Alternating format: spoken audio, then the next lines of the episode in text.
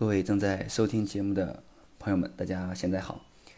那呃，今天这一讲呢，呃，给大家分享一下青春期啊，当青春期的这个阶段呢，心理发展的六个啊矛盾性的特点。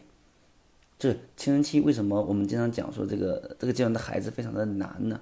啊，因为他正好处在一个心理发展的一个矛盾性呃特点的这么一个呃时期啊。比如说呃，第一个矛盾性就是这个啊独立性和依赖性的矛盾。那独立性和依赖性的矛盾呢，核心来自于我们呃过去讲过的啊，青春期这个孩子的这个独立意识呢开始增强。那这个独立意识就是，呃，我们之前讲过，就是人的第二次的啊，这个这个这个自我意识的啊发展啊，第一次二到三岁，第二次青春期啊，开始想要自己更多的空间啊，给父母要人权，开始要脱离父母，对吧？所以当他发现啊，当他发现自己想通过自己的独立去独立的时候呢？啊，同时也发现了自己很多的能力啊不具备，很多的事情事情做完之后呢，自己也不满意啊，发现呀很多自己自己觉得能做好，但实际上没有做好，还是要去怎么样啊依赖父母，对吧？啊，尤其有有的时候从啊从物质上去依赖父母啊，从能力上依赖父母，那有的时候呢在心理上呢也是依赖父母，只不过是在这个阶段独立意识。在增强，独立是在发展，但是呢，相应的这个能力，相应的这个心智的成熟，还是没有，啊，还是没有跟得上，所以这个阶段呢，孩子会有这样矛盾啊。有的时候呢，跟父母说，比如说跟父母说一件事情，啊，不用你管，就当他感觉到父母去啊给他呃提建议啊，然后还觉得。好像你你你不相信我呀？啊，你相信我这么还这么唠叨？哎，怎么怎么样？所以他孩子可能说：“哎，不用你管，我能做好。”但是发现，在做的过程当中呢，可能过程当中就做不下去，可能最后那个结果不是很好。那这个过程当中呢，孩子就在想一件事情：哎呀，这个时候其实很需要帮忙，也很需要父母的帮忙。但是呢，啊，那之前我说了，说啊，不用你们管，这时候怎么办？那。会经常有这样的很多的这个过程。那第二个呃心理发展的一个矛盾特点是什么呢？成人感与幼稚感的矛盾啊。那成人感呢，首先是从这个生理的发育上，自己这个身体外形的变化、身高、体重、头面部等等等等的一个发展，让孩子急剧的啊增加了自己的这个成人感，觉得我我跟我跟成人没什么区别嘛，我们看起来啊一样的个头对吗？各方面没问题啊，成人能做的很多的事情我都能做呀。呃，这个成人懂得很多道理我也都懂啊。但是呢，当再去跟呃别人相处的时候、交流的时候，发现什么？发现呢，自己生理上慢慢成人感，但在心理上呢、心智上呢，这个成熟度呢还达不到。很多时候呢，啊也体现了，甚至被外界呢，这这个这个这个。评价呢，幼稚，对吧？幼稚感，所以这个时候呢，啊，这个这个这这这个孩子就很矛盾，为什么呢？因为他满满的成人感，他为他的成人感呢，我觉得为了成人感呢，感到怎么样？哎，感到这个开心，但有时候可能也因为自己的这个幼稚的成分呢，啊，可能也会去纠结。第三个心理发展的这个矛盾性特点呢，啊，就是这个开放性与封闭性的矛盾。那开放性是什么呢？开放性，我们之前讲说，这个进入青春期以后啊，孩子呢，特别的需求什么呢？啊，同伴交往，也就是说，进入尤其进入中学以后，孩子人际交往压力变大。为什么人际交往的压力变大呢？啊，那首先是孩子渴望去跟很多的同伴的群体呢，啊，去敞开心灵，跟他们建建立友谊。建立这种什么啊？我们可以称之为这个呃兄弟的友谊啊，闺蜜的友谊，对吧？啊，这这么一个团体的友谊。但呢，但是呢，那青春期呢，它也处于正常的一个闭锁期。那闭锁期是什么呢？就是这个阶段想事情了，他就自己琢磨，自己想。那比如说孩子不不开心、不高兴的时候，回到家会怎么做呢？回到家会会把自己关在自己的小屋里面。对吧？不愿意跟别人说话，那当他把自己关在屋里面，门也关着，甚至门还这个呃锁着，不让别人进。然后呢，好在里面呢自己待着。那这个时候呢，可能还就是在干什么？就是在想事情，想一些事情。遇到一些困难，这个困难呢不轻易去求助，他自己想这困难该怎么解决，我应该怎么办？啊，自己在总结一些事情做的对与不对，哪里做错了，如何能做对？所以这个阶段的孩子呢，他就是一个，也是一个正常的一个。闭锁阶段，老是自己去想，啊，所以这个阶段也是比较容易有有这个抑郁情绪去滋生的。他老自己想自己想，可能你跟别人一聊天，可能别人跟跟跟父母聊天，跟同学朋友聊天，这个事情很快就很好的解决，大家容易去自己去总结。所以，我我经常跟这个青春期的孩子聊天，发现他们有个特点，就是你真的跟他说什么都懂，你你都不需要你去给他评估建议。你问他，哎，你觉得这个学期为什么没有做好？哎，你觉得为什么这个学期成绩退步了？哎，你觉得这个事情怎么看？还都能说的非常清晰，他什么都懂。那这个都懂呢？那一定是在孩子在这个得益于孩子这个闭锁阶段呢，还自己去总结、自己去想、自己琢磨这个事情啊。那开放性的孩子特别想去敞开心灵，就有时候孩子也想跟父母去聊天啊。那想跟父母聊天，为什么没法聊呢？那担心，担心跟父母聊天呢，啊，父母的那种建议唠叨控制呢，这个这个，让自己觉得好像又被当小孩子看，对吧？那跟朋友呢？那跟朋友敞开心灵聊天，那可能也有一定的啊风险。所以呢，这个阶段呢，孩子是一个渴望敞开心灵，但是呢，又是一个闭锁期，而且呢。你在青春期这个阶段呢，友谊变成了都都变成了一个一个一个的小团体式的友谊，两个、三个、四个、五个，啊，所以呢，就相当于是啊难上这样的。那第四个心理发展的这个特点呢，是这个渴求感啊与这个压抑感。那什么叫渴求感、压抑感呢？就进入青春期之后，的孩子他其实特别的有一点啊，就是特别的渴求这个与异这个异性交往啊，与异性交往。但是呢，啊，在这个阶段呢，呃，无论我们的父母啊，还是我们的学校的管理啊，啊，可能很多的环境下呀，啊，都会去让孩子自身也去压抑，环境也会去压抑。啊所以孩子在这阶段，既是非常渴求与异性的交往呢，又得去压抑自己，环境压抑自己。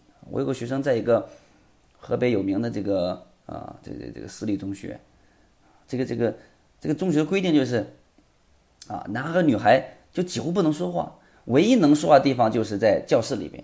但教室里边呢，还不让坐同桌，只要出了教室，男生和女生都不能并排说话，一旦并排说话。啊专门有老师，专门有老师负责，就立刻就拍照片为什么拍照片呢？拍照片是证据。拍下照拍下照片来之后呢，那就开始处理。啊，比如说第一次可能是警告，那第二次呢就是叫家长去停课，啊，类似啊等等等等。你包括在这个青春期的阶段，可能同学里面有一就是，哎，可能你你你这两天跟他走的比较近，那同学可能说，哎，你是不是喜欢他呀？是不是追他呀？怎么怎么样？啊，所以。我们很多的环境里面，在这方面还是比较，真的是让会会让这个阶段的孩子会比较压抑的。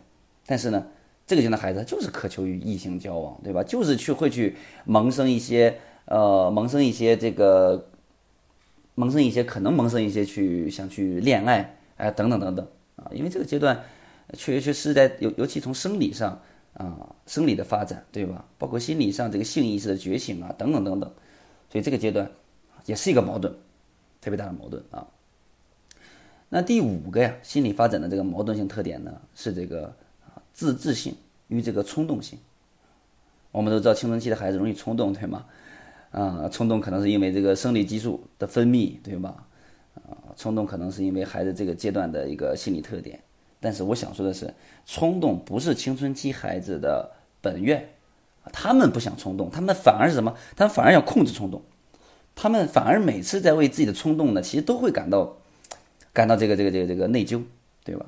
很想很想去控制，所以青春这个阶段呢，孩子呢是本身是想特别想提升自己的自制性，但结果呢是啊，结果就是可能更多的是爆发了自己的冲动性，所以这是一个很大的矛盾。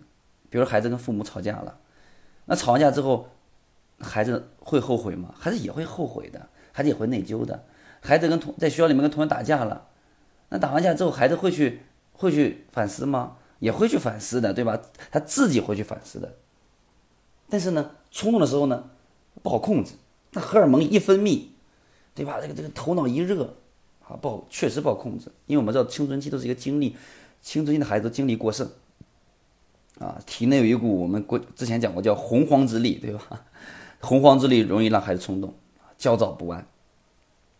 所以这个阶段的孩子呢，他真的想去，呃，自己能去控制自己啊，自己能，比如说这阶段的孩子想去，我想去自己把自己的时间管理管理好啊，该学习的学习啊，该怎么怎么样。比如很多很多现在孩子跟我留言跟我聊天，曹老师，我我我有目标，我给自己也制定学习计划，但有时候我就控制不住自己，我就是完成的不是很好，我就是怎么怎么怎么样。就青春期的孩子，他很多他就真真的懂很多，他也知道学习很重要。啊，他也知道这个学习应该怎么学，可能就是啊，自制性比较差啊，所以这个时候呢，啊，孩子就会比较难，比较难。那那第六个心理矛盾是什么呢？就是啊，这个幻想与现实，幻想与现实，就是这个现在孩子呢，特别容易幻想啊。我们之前也分享过，幻想什么呢？幻想自己未来要成为什么样的人啊？幻想未来啊。上什么样的大学，对吧？